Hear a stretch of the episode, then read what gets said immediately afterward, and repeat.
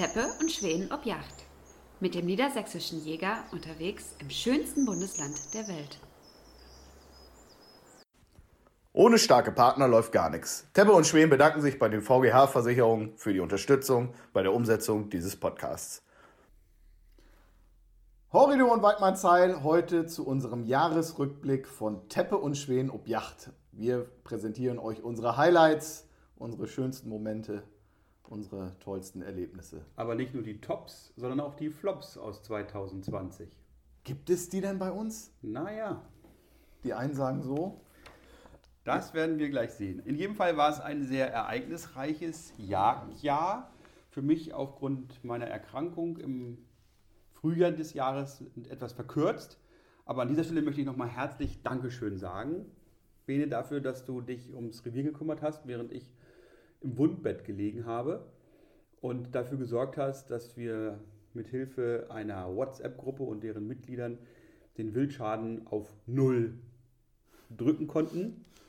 Nicht, weil so viel geschossen worden ist, sondern weil wahrscheinlich so viele Leute den Sauen im Wind saßen, dass sie sich gar nicht in die Felder getraut haben.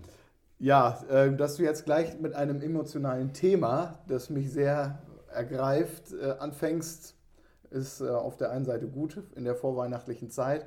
Auf der anderen Seite ähm, möchte ich dir auch nochmal betonen, dass ich tatsächlich wirklich große Angst um dich hatte. Zu Recht. Und ähm, dich ja zur Anfangszeit, als es mit Corona noch nicht ganz so schlimm war, auch noch besuchen durfte im Uniklinikum. Das war ja, wenn man eins als Flop bezeichnen darf, dann war das auf jeden Fall mein Top-Flop sozusagen. Dich da so zu sehen, das war nicht schön. Aber du hast es gut überstanden, bist wieder fit und. Ja, froh und munter. Froh und das munter. passt ja auch irgendwie so zur Vorweihnachtszeit. Auf jeden Fall. Ja, Wildschaden war ein großes Thema eigentlich dieses Jahr. Wir haben viel unternommen, um eben Wildschäden zu verhindern. Und du hast es gerade schon gesagt, auf Null gehalten. Großartiges Kino. Ja, es waren eben viele Jungjägerinnen und Jungjäger da, die sich wirklich toll eingebracht haben in die Revierarbeit, aber auch in den Ansitz. Was ich mir gewünscht hätte, wäre, dass man eben auch diesen Enthusiasmus beibehalten hätte bis zur Jagd aufs weibliche Rehwild. Meistens beginnt er dann immer so Ende April, dieser Enthusiasmus, wenn es nicht nur auf Sauen geht, sondern auch auf Rehböcke.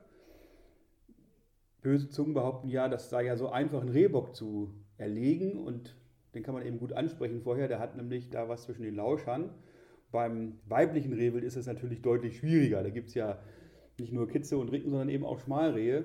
Und wo dann da der Unterschied liegt, das ist eben noch nicht allen ganz so geläufig.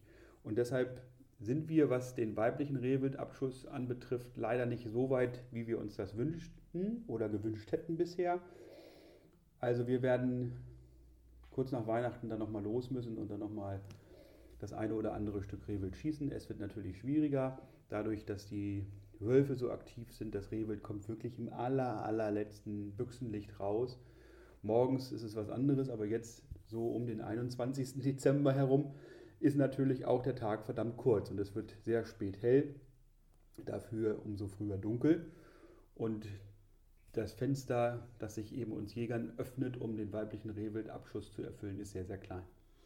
So. In der Gruppe, muss ich allerdings sagen, hat es unglaublich viel Spaß gemacht, als wir dann auch in der früheren Schonzeit, heute, wo wir die Sauen ja so scharf bejagen müssen, gibt es ja quasi keine Schonzeit mehr, aber in der Schonzeit für die Zerviden, also für Reh, Rot und Dammwild, nämlich ab Anfang Februar, gab es großartige Renovierungsaktionen, ja. wo wir die Kanzeln sauber gemacht haben, wo wir neue Dächer. neue Dächer zum Teil aufgebracht haben. Einige müssen dieses Jahr nochmal dran.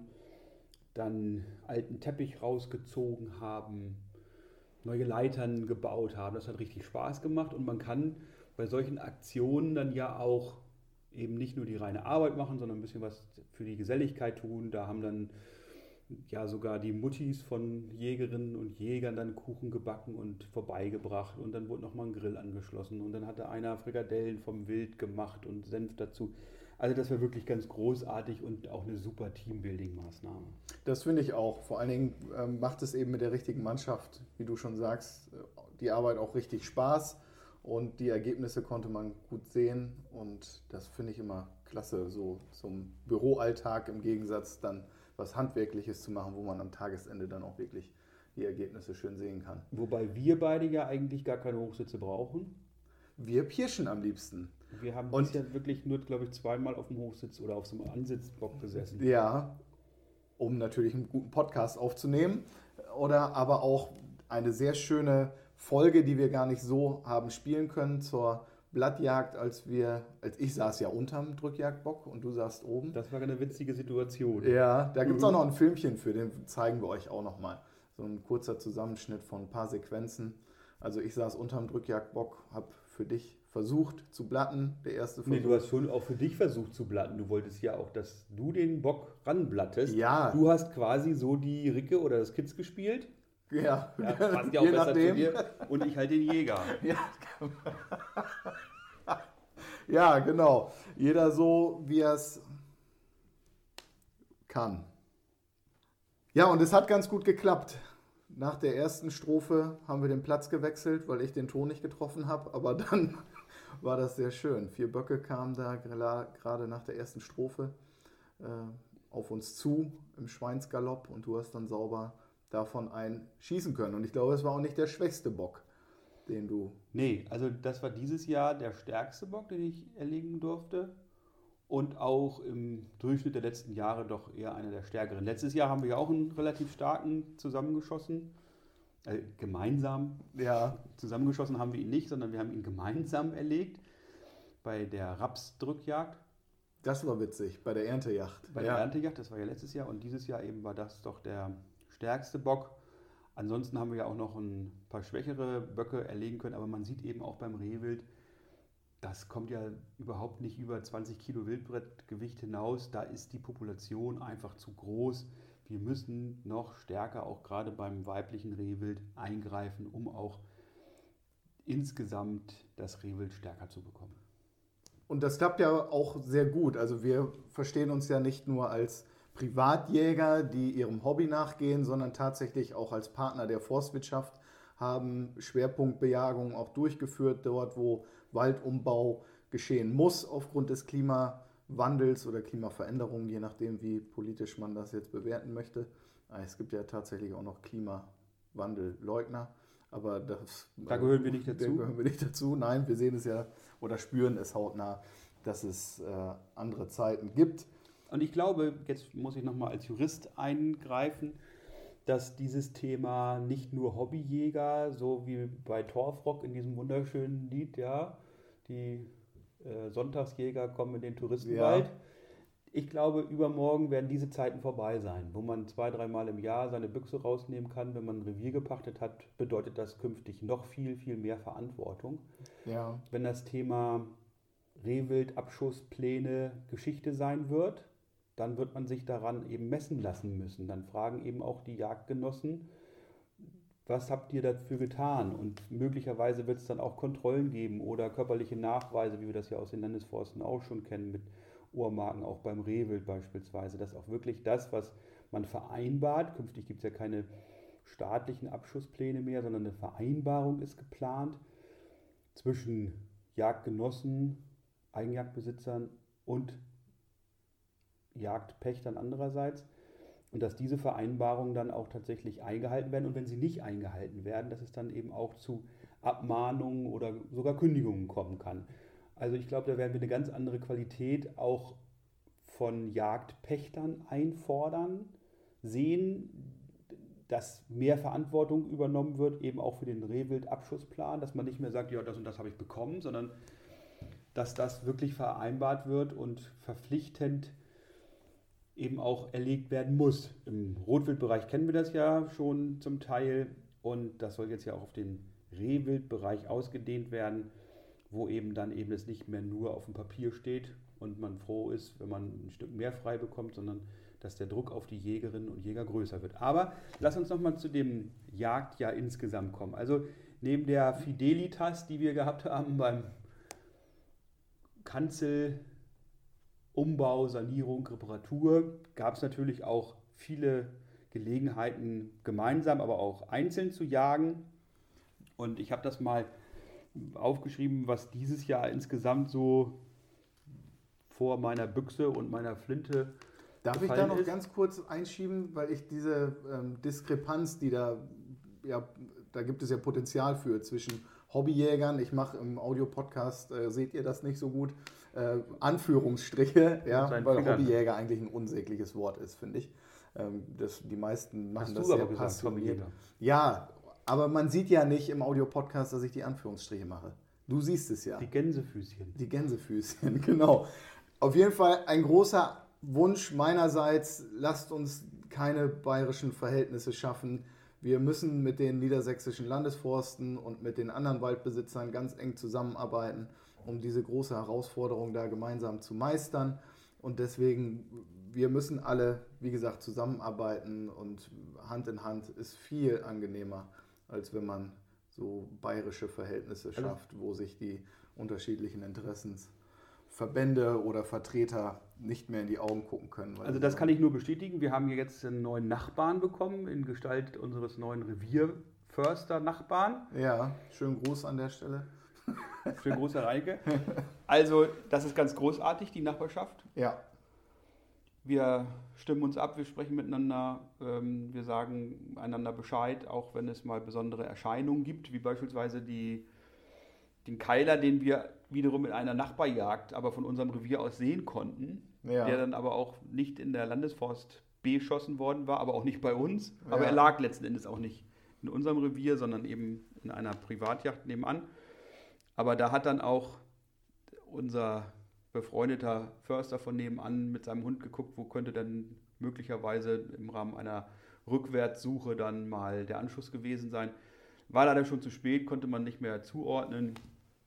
Aber da sind wir in enger Abstimmung und wir haben ja in Niedersachsen Landesforsten, mit denen es ja wirklich Spaß macht, äh, auch Absolut. zusammen zu jagen. Das Ganze mit großem Augenmaß, mit auch großer Herzlichkeit, wenn mal wieder Yachten mit Frühstück oder Schüsseltreiben oder sowas stattfinden dürfen.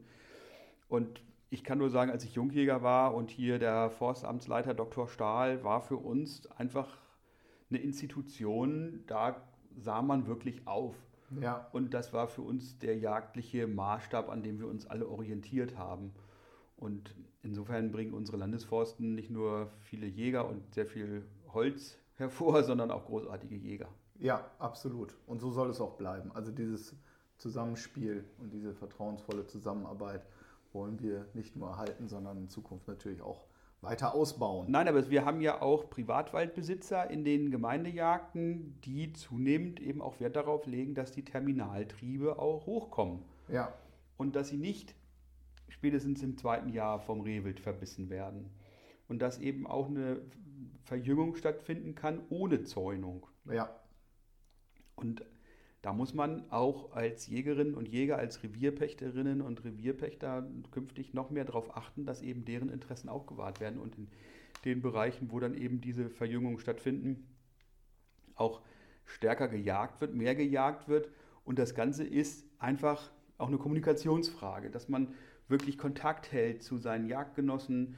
Die Jagdgenossenschaftsversammlungen sind immer eine großartige Möglichkeit, miteinander ins Gespräch zu kommen, aber auch dann das Jahr über nicht nur mal in Kontakt zu kommen, weil irgendwo ein Wildschaden ist und man sich ärgern muss, sondern eben auch mal darüber zu sprechen, wo was angebaut wird, welche jagdlichen Konsequenzen das haben könnte, dass man sich abstimmt, dass vielleicht eine Schussschneise gelassen wird oder dass man gemeinsam einen Zaun zieht oder eben im Wald, dass man sagt, hier gibt es eine Neuanpflanzung, liebe Jäger, sorgt mal ein bisschen dafür, dass ihr dort schärfer aufs Rehwild jagt als woanders, wo die eben nicht so viel Schaden machen können. Und diese Kommunikation, die ist einfach wichtig. Und die Novelle, die geplante des Bundesjagdgesetzes, die fordert das ja auch gerade von den Jagdgenossen und den Jägern ein, dass man miteinander redet, dass man Vereinbarungen trifft, dass weniger von oben gesteuert als vielmehr zwischen den Vertragsparteien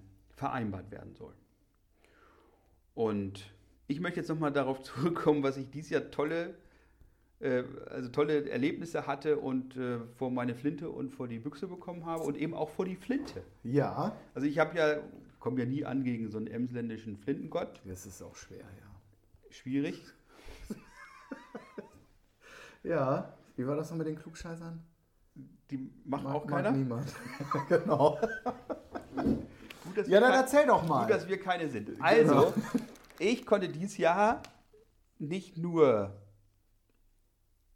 eine beziehungsweise mehrere Stockenten erlegen, sondern auch Nilgänse, Graugänse, Tauben, Krähen und Nutria. Mehrere Nutria sogar. Hast du bei deiner Auflistung jetzt gerade, was die Flintenjagd betrifft, auch so eine Statistik gemacht, wie viele Schüsse du pro Kreatur gebraucht hast? Eins zu eins. Eins, zwei, natürlich.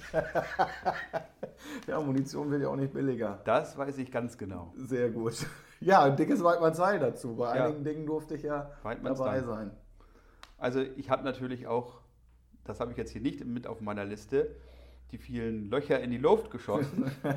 da war ich aber auch eins zu eins unterwegs. Ja, sehr gut. Ja, also pro Schuss dann ein Luftloch, habe ich auch hinbekommen, aber das war Gott sei Dank eher die Ausnahme. Also wenn ich daran denke, wie wir die Gänse geschossen haben, das war schon richtig klasse und das hat echt Spaß. Und mir ist es eben auch wichtig, dass man gut, nicht nur gut schießt, sondern auch gut trifft und dass die Stücke dann auch, und das ist ja auch ganz egal, ob es sich dann um ein Stück Schalenwild handelt, das sofort tot sein muss, oder eben auch eine Ente oder eine Gans oder eine Taube oder eine Krähe, die haben es genauso verdient, weitgerecht erlegt und Absolut. dann auch verwertet zu werden. Ja, absolut.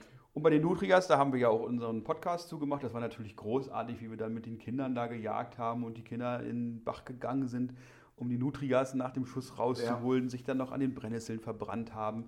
Und die Bauern dankbar waren, dass wir das gar gemacht haben, damit die Kühe nicht da so am Bach Sich die äh, Haxen in den, brechen. sich die Haxen brechen. Da ist ein Biobauer, der dort sehr viele Galloways hält in dem Bereich, wo eben auch die Nutria zu Hause sind. Und äh, der hat natürlich auch Strom auf seinem Weidezaun. Und äh, dann waren wir dort auch das eine oder andere Mal und der Strom war noch angeschaltet. Ja, das ist ja gerade bei mir das Problem mit meinen 1,92 Körpergröße. Wenn man da über diese Einlitzenzäune steigen möchte, da ist etwas. Das ist der Abstand zwischen immer. Hosennaht und, und Litze Mit- dann nicht mehr so groß. Ja, sind tolle Erlebnisse. Man, macht man auch zehnmal hintereinander. Ne? Man lernt da irgendwie. Also ich nicht dazu. Also mir hat es große so Freude bereitet, dich dabei zu sehen. Tanzen zu sehen. Ja, das glaube ich. Das glaube ich. Doch, das war ein Spaß. Ja. Also wir haben nicht nur Abenteuer gehabt, sondern auch äh, lustige Szenen. Ja, wir lachen ja eigentlich sehr viel. Und deswegen haben wir auch so viel Spaß. Natürlich lacht man, wenn man Spaß hat. Aber das waren jetzt so ein paar Highlights von dir. Was ich total spannend fand, das war gar nicht so lange her. Da bin ich abends nach dem Büro hier hingekommen zu dir. Du machst ja immer einen ganz hervorragenden Es Espresso. Espresso, ja, ich sage ja auch Cheese. Kannst du das richtig aussprechen? Gnocchi, Ja. Oder Gnock Cheese. Knockallen. Diese Teigtaschen halt da.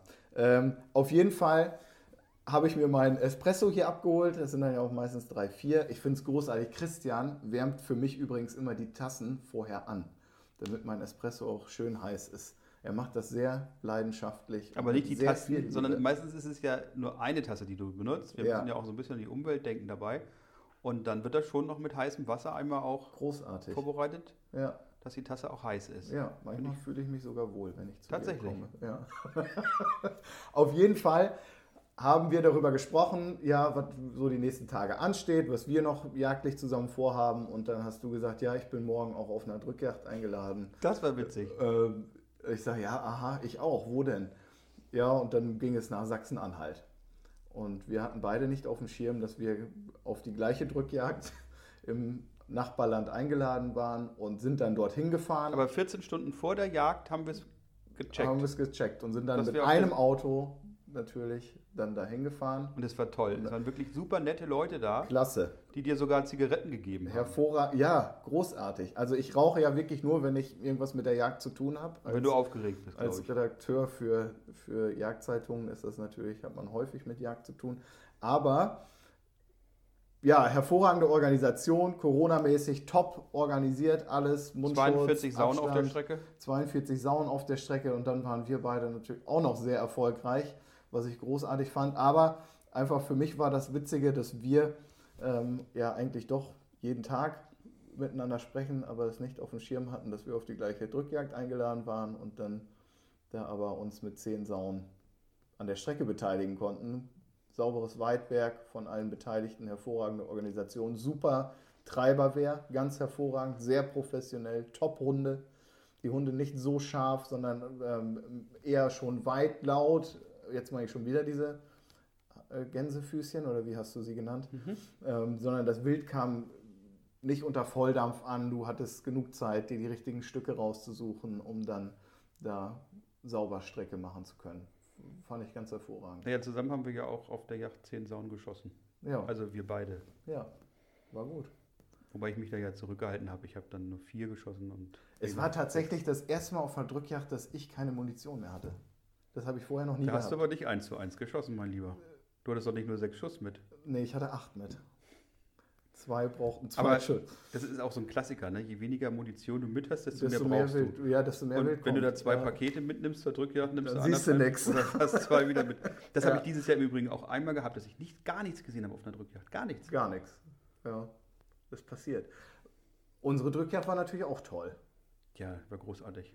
Hast du hervorragend organisiert. Wobei ich auch wirklich Respekt davor hatte, dieser Drückjagd. Erstens wegen der Corona-Auflagen und Corona-Situation. dass wir eben auch alles einhalten und damit auch nichts passiert. Und ich hatte auch wirklich Respekt davor, dass es da irgendwie zu so einem neuen Hotspot kommt. Ja. Wenn sich irgendwelche Leute nicht an diese Regeln halten, aber es war alles vorbildlich. Und wir hatten ja auch zwei Kameraleute dabei. Ja, ihr müsst euch unbedingt, falls ihr das noch nicht gesehen habt, den Film dazu mal angucken. Das war vor allen Dingen die Ansprache von dem, von dem Jagdherrn. Du meinst, wo mir fünfmal die Zettel runtergefallen sind? Großartiges Kino, Christian. Das fand ich gestellt. Ich habe es gefeiert. Großartig. Ich feiere es immer noch. Sehr gut. Na, jedenfalls, was ich natürlich ein bisschen schade finde, ist, dass die ganzen Jagdhornsignale, die ich da geblasen habe, auch, dass die nicht wiedergefunden worden sind dann im Video, dass die sich da einfach ja, weggeschnitten wurden. Ja, aber dass du blasen kannst, wissen wir doch alle. Naja, also das war schon interessant. Diesmal gab es ja nicht so viele verschiedene Wildarten. Ähm, aber ich habe auch schon auf Strecken, an Streckenplätzen gestanden und dann vier oder fünf verschiedene Wildarten verblasen müssen, alleine als einzelner Jäger oder einzelner Bläser. Sehr ordentlich. Und ich kann nur jedem empfehlen, jetzt auch sich mal ein Jagdhorn zu kaufen oder äh, sich mal eins auszuleihen, nicht nur bei Gruppen mitzumachen, sondern auch mal zu Hause.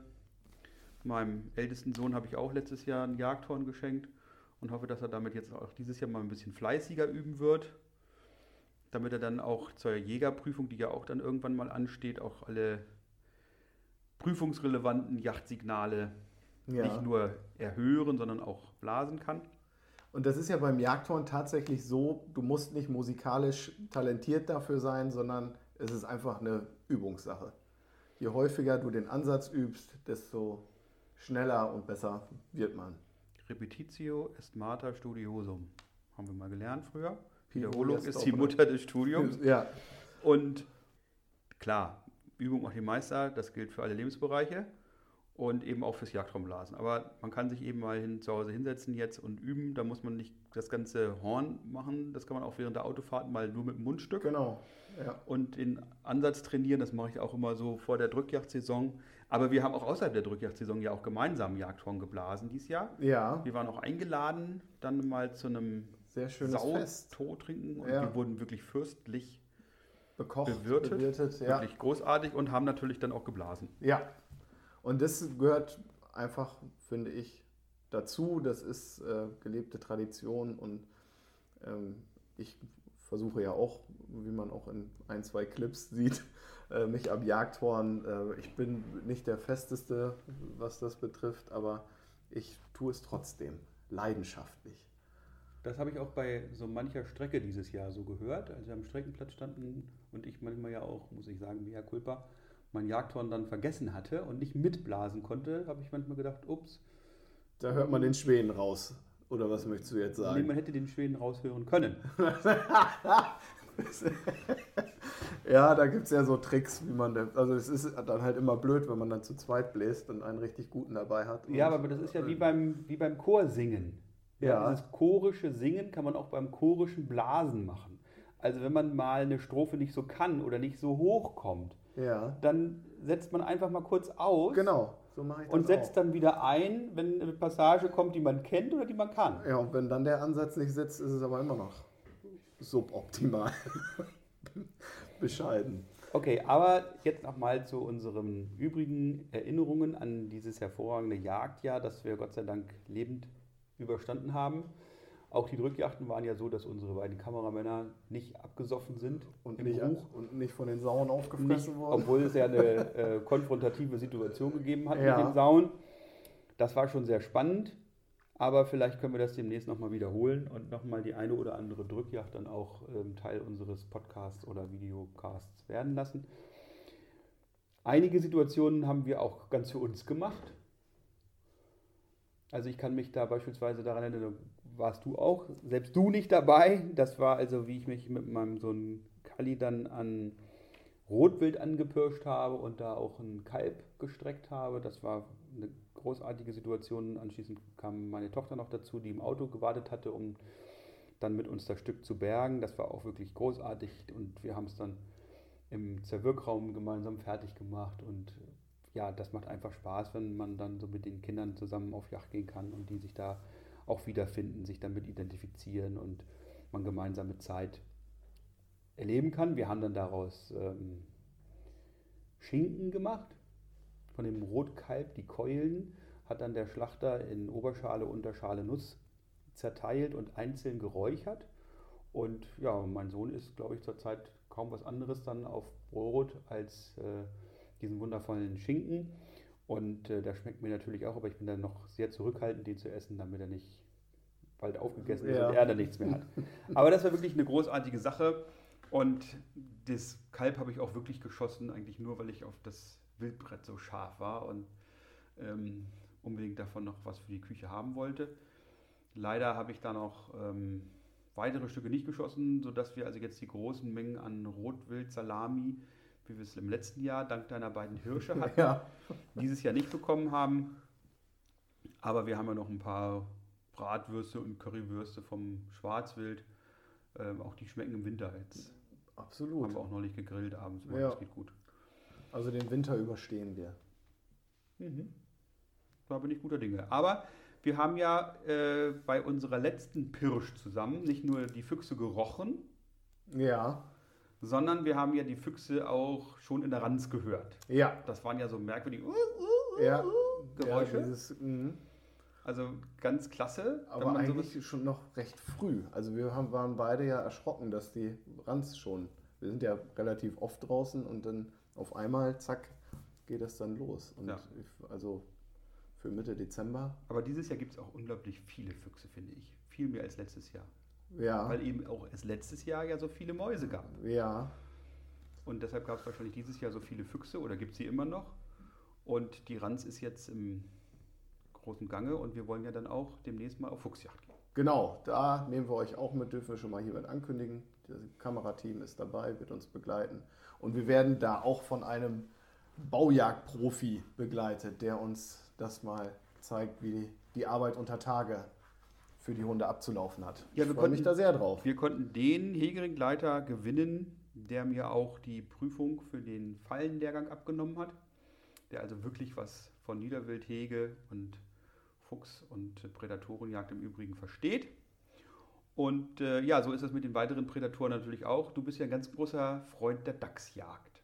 Ja, Dieses Jahr bist du ja förmlich aufgegangen. ja, ein paar habe ich gekriegt. Aber auch da sind ähm, viele Dachse, also ich glaube im vorangegangenen Jahr haben wir nicht so viele Dachse gesehen, auch nicht erlegt, da war es nur einer, jetzt sind es schon vier. Dieses Jagdjahr, das läuft. Und es werden nicht weniger. Es werden gefühlt nicht weniger. Ne, als wir das letzte Mal Pirschen waren, haben wir auch schon wieder drei Stück gesehen. Und wir haben auch schon ganz viele Hasen gesehen, aber noch keinen einzigen geschossen dieses Jahr. Ja, das könnten wir eigentlich auch nochmal. Ja. Kurz vor Hasensilvester. Ja, nur das ist zurzeit verboten. Also als Treibjagd. uns als Auf Einzeljacht darf man wohl, aber Ja. nicht als Treibjacht. Naja, und unsere Folge mit der Taubenjagd, wo ich dann auch noch eine Krähe geschossen habe, das war ja eigentlich auch eine ganz spannende Geschichte. Ich dachte, ich hätte ja die Krähe gefehlt, Ja. bis mich dann am Morgen darauf die Hausbesitzerin anrief, vor deren Haustür wir, das war so ein bisschen im Außenbereich gelegen, gejagt haben und sagte, ja, unter meinem Walnussbaum liegt eine Krähe. Eine Krähe, ja. Also die hat dann noch 30 Meter gemacht Ja, und die haben wir uns dann dort weggeholt. Ähm, Ja. Also der Schuss hat auch gesessen. Ja, ich hatte die ja so ein bisschen vorgerupft, um zu gucken, weil ich das einfach spannend finde. Die hatte so zwei, drei Körner auf die Lunge gekriegt, hat sich dann noch bis zum nächsten Baum ähm, gerettet und ist dann wie ein Stein runtergefallen. Mhm. Tjo, so läuft das. Ja, ein paar Tauben haben wir bekommen, da gab es auch die entsprechende Verwertung. Ja, Und Rehwild haben wir natürlich geschossen, Sauen haben wir natürlich geschossen. Ich finde, wir hätten dieses Jahr mehr Sauen bekommen können. Letztes Jahr war gefühlt irgendwie mehr. ja, das stimmt. Ja. Was dieses Jahr im Sommer auffällig gewesen ist, waren viele einzelne Sauen unterwegs, auch so jüngere Bachen, die ganz alleine im Feld dann unterwegs gewesen sind, die ich dann angepirscht habe. Auch als, die, als das Getreide gemäht gewesen ist, da waren einige einzelne Stücke unterwegs. Das kann natürlich auch mit dem Wolf zusammenhängen, dass da die Frischlinge alle schon weggefangen worden waren. Denn wir haben ja jetzt gehört aus wissenschaftlichen Studien, dass doch 60 Prozent dessen, was der Wolf so wegfrisst, Sauen sein soll. Ja, hätte ich auch nicht mitgerechnet. Hätte ich deutlich weniger geschätzt, dass der Anteil da deutlich unter 50 Prozent ist. Aber so kann man sich täuschen. Also da vor zwei Jahren bei unserer Drückjagd waren ja sechs Wölfe im Treiben. Und wenn diese sechs Wölfe da sind, die haben natürlich Hunger. Und Ja. die machen dann aus so einer Rotte auch mal eben eine Einzelsau. Ja, Indem Aber- sie sicherlich alle Frischlinge da wegfangen. das ist ja auch eigentlich nicht schlimm. Da können wir uns ja darüber freuen, wenn uns die Wölfe dabei helfen, die Schwarzwildbestände zu reduzieren. Ganz so werden sie es natürlich nicht tun, aber Da wirst du mit sicherlich nicht nur Konsens äh, erfahren mit dieser Aussage, gerade im Landkreis Uelzen und den Schäferinnen und Ja. Schäfern hier. absolut. Aber wir haben ja gelernt, dass man eben auch Nutria essen kann. Ja, Wenn man jetzt keine Sau bekommt, dann schießen wir eben Nutria und essen den. ja. du bist da leidenschaftlicher Nutria-Esser. Ich bin da noch nicht so ganz von angetan. Also mir hat der. Nutria sehr gut geschmeckt. Das freut mich. Ich finde es aber grundsätzlich so, dass man nicht jeden Abschuss, also grundsätzlich sagen wir ja Nose to Tail, wir wollen das, was wir ernten, Nase erlegen dürfen. Genau, Nase zu Schwanz. äh, Also ganzheitlich betrachtet das Thema, nachhaltig alles verwerten.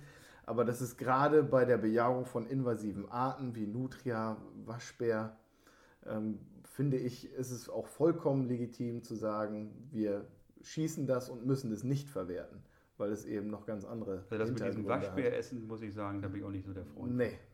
Also das. Also das ist ja auch ein Allesfresser. ja, und wer mal einen adulten Waschbär gerochen hat, also Der riecht nicht nur aus dem. Kochtopf. Boah, furchtbar. Also ich will das nicht auf dem Teller haben.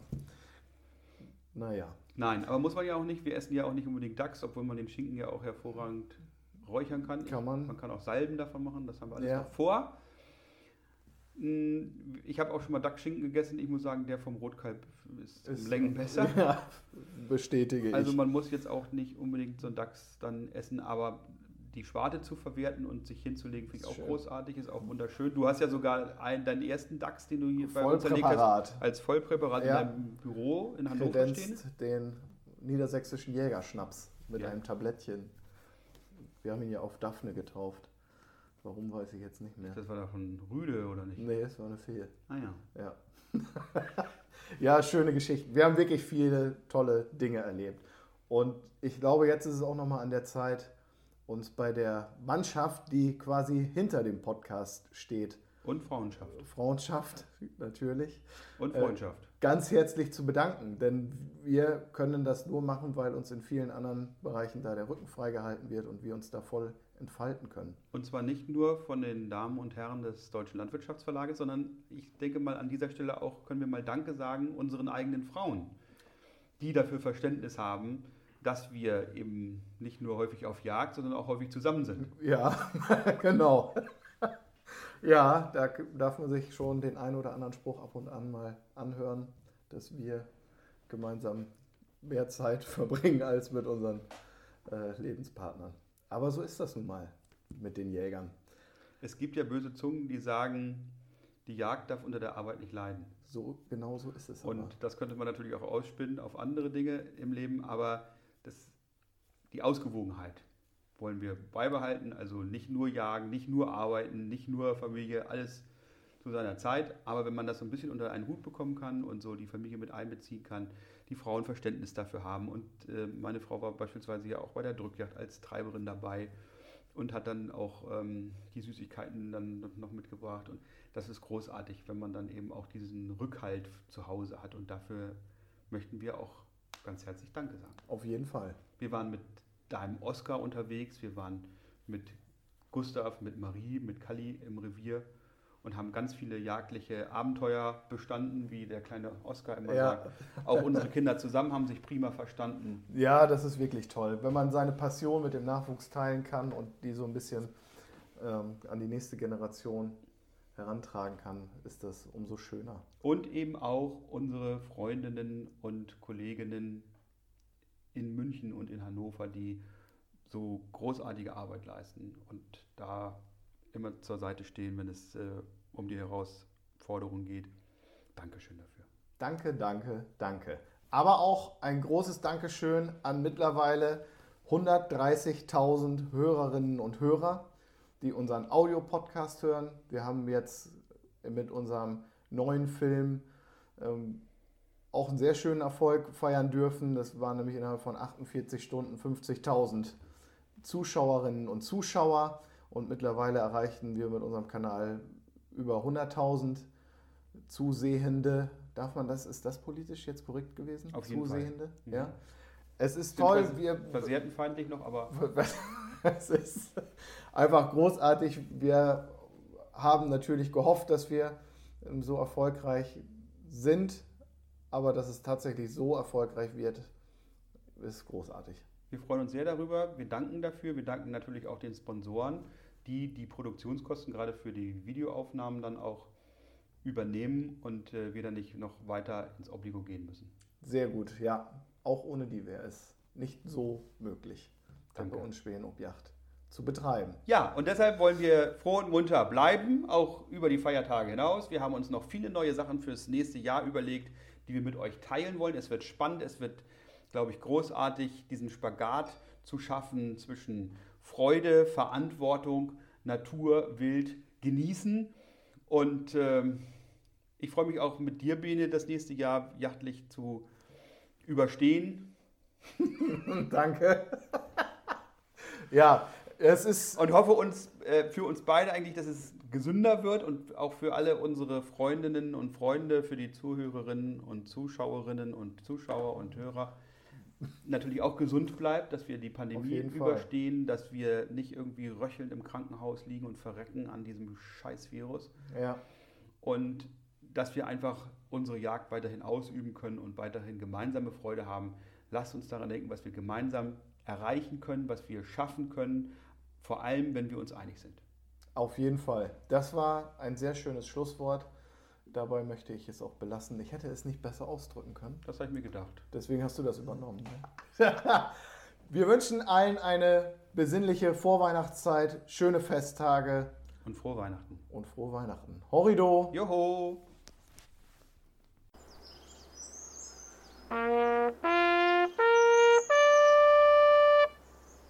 Und Schweden ob Yacht ist eine Produktion der Jagdzeitschrift Niedersächsischer Jäger. Mit freundlicher Unterstützung von Franconia und den VGH-Versicherungen. So, jetzt ist noch wieder die Zeit für dumme Sprüche. Sag mir mal, warum müssen Juristen für alles, was neu kommt, eigene Namen erfinden? Wofür denn zum Beispiel? Schallminderer. Weil es Warum? kein Schalldämpfer ist, weil er nicht gedämpft wird, der Schall, sondern gemindert wird. Ja, das ist doch aber. Das finde ich. Das muss Früher gab es diesen wunderbaren Spruch, beim Kauf von Rindern nie wandeln, nur mindern. Nein, umgekehrt. Was? Im alten, Im alten BGB, vor 2002 war das, vor der Schuldrechtsreform, gab es also ein Minderungsverbot beim Tierkauf. Und äh, da gab es dann so diese Eselsbrücke, die da hieß, beim Kauf von Rindern nur wandeln, nie mindern. Guck an. Ja.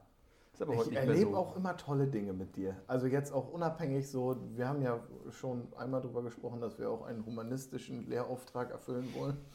Ähm, Das haben wir aber noch nicht veröffentlicht. das, ne, das kommt noch. Ja? Aber jetzt, wo wir ja unter uns sind, Mhm. Entre nous quasi. entre nous, ähm, was, wo wollte ich jetzt drauf an? Deflorationsgesetz heißt es richtig, ne?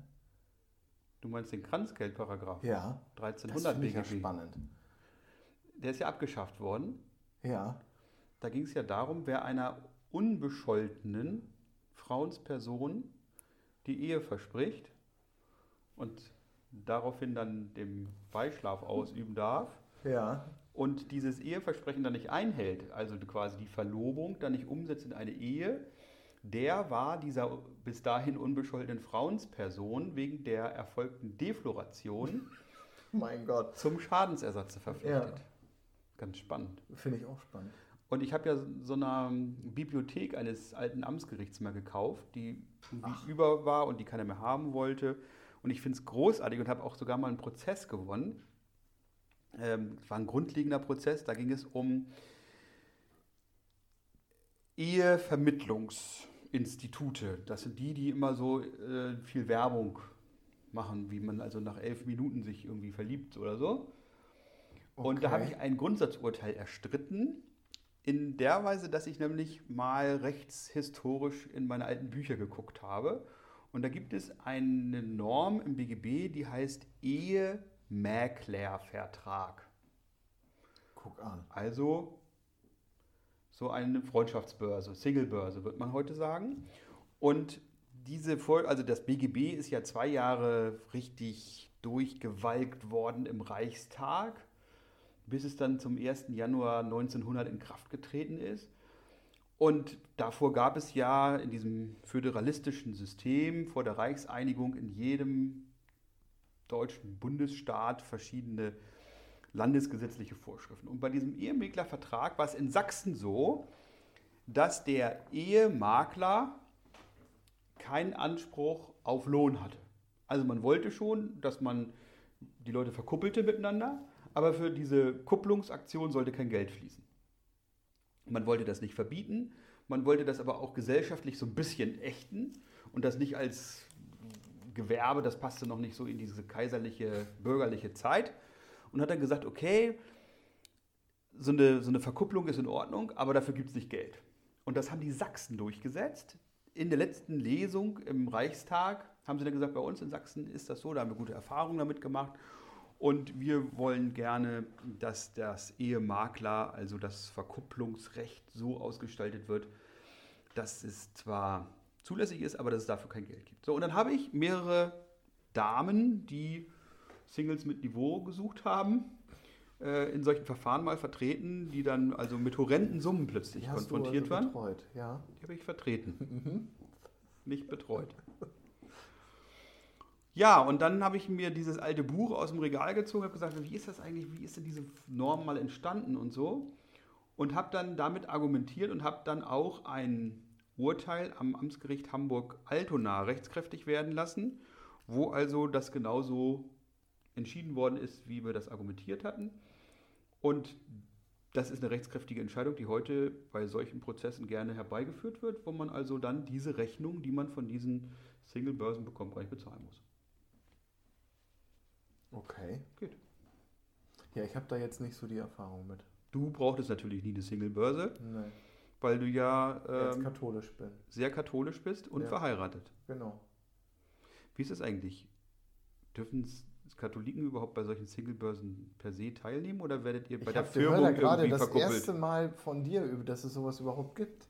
Ich kannte das gar nicht. Mhm. Wird das bei der Firmung oder erst bei der Kommunion, die Verkupplung? Werdet ihr da, Wir haben ja erst Kommunion und dann Firmung. werdet ihr da eigentlich verkuppelt so? Nee, das machen die Väter mit Handschlag aus, so nach wie vor. Untereinander. Emsland. Ja, ja, genau. Muss man mal gucken. Aber ihr seid schon über den Punkt hinweg, wo man so innerhalb der Familie, so mein Onkel ist mein Das Vater ist oder ja, es ist ja im Emsland ganz anders. ja, Ja, wie das da. Da gibt es andere Bereiche, wo das ganz schlimm ist. Also in der Heide waren die ja wirklich froh, Über Da- Blutauffrischung. dass 45 die Flüchtlinge gekommen sind.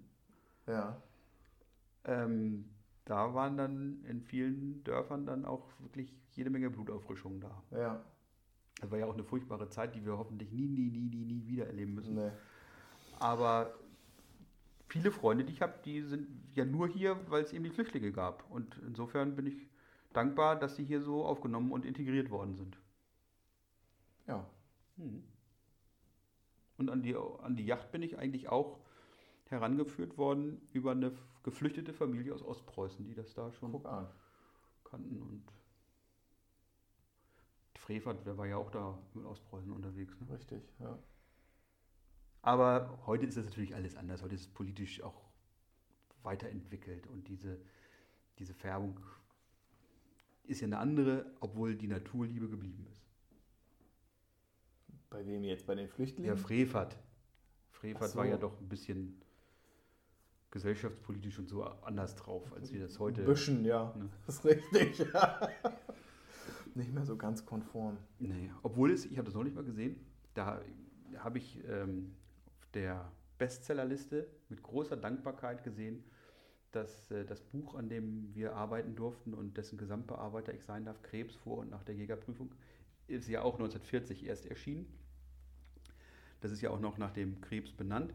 Und es gibt sogar auch ein Lehrbuch, das nach dem Frevert benannt Ja. ist, beziehungsweise so ein, so ein Buch. Und äh, ich weiß nicht, ob der da tatsächlich noch aktuell irgendwelche Dinge drin geschrieben hat, ob das alles inzwischen erneuert ist. Im Krebs kann man sich sicher sein, dass da von Krebs selber gar keine Silbe mehr Ja. original ist, sondern dass es eben alles aktuell ist und eine großartige Mannschaft dahinter steckt von sehr kompetenten Autoren und ja. da ist jetzt auch gerade wieder eine Neuauflage übrigens erschienen. Sehr schön.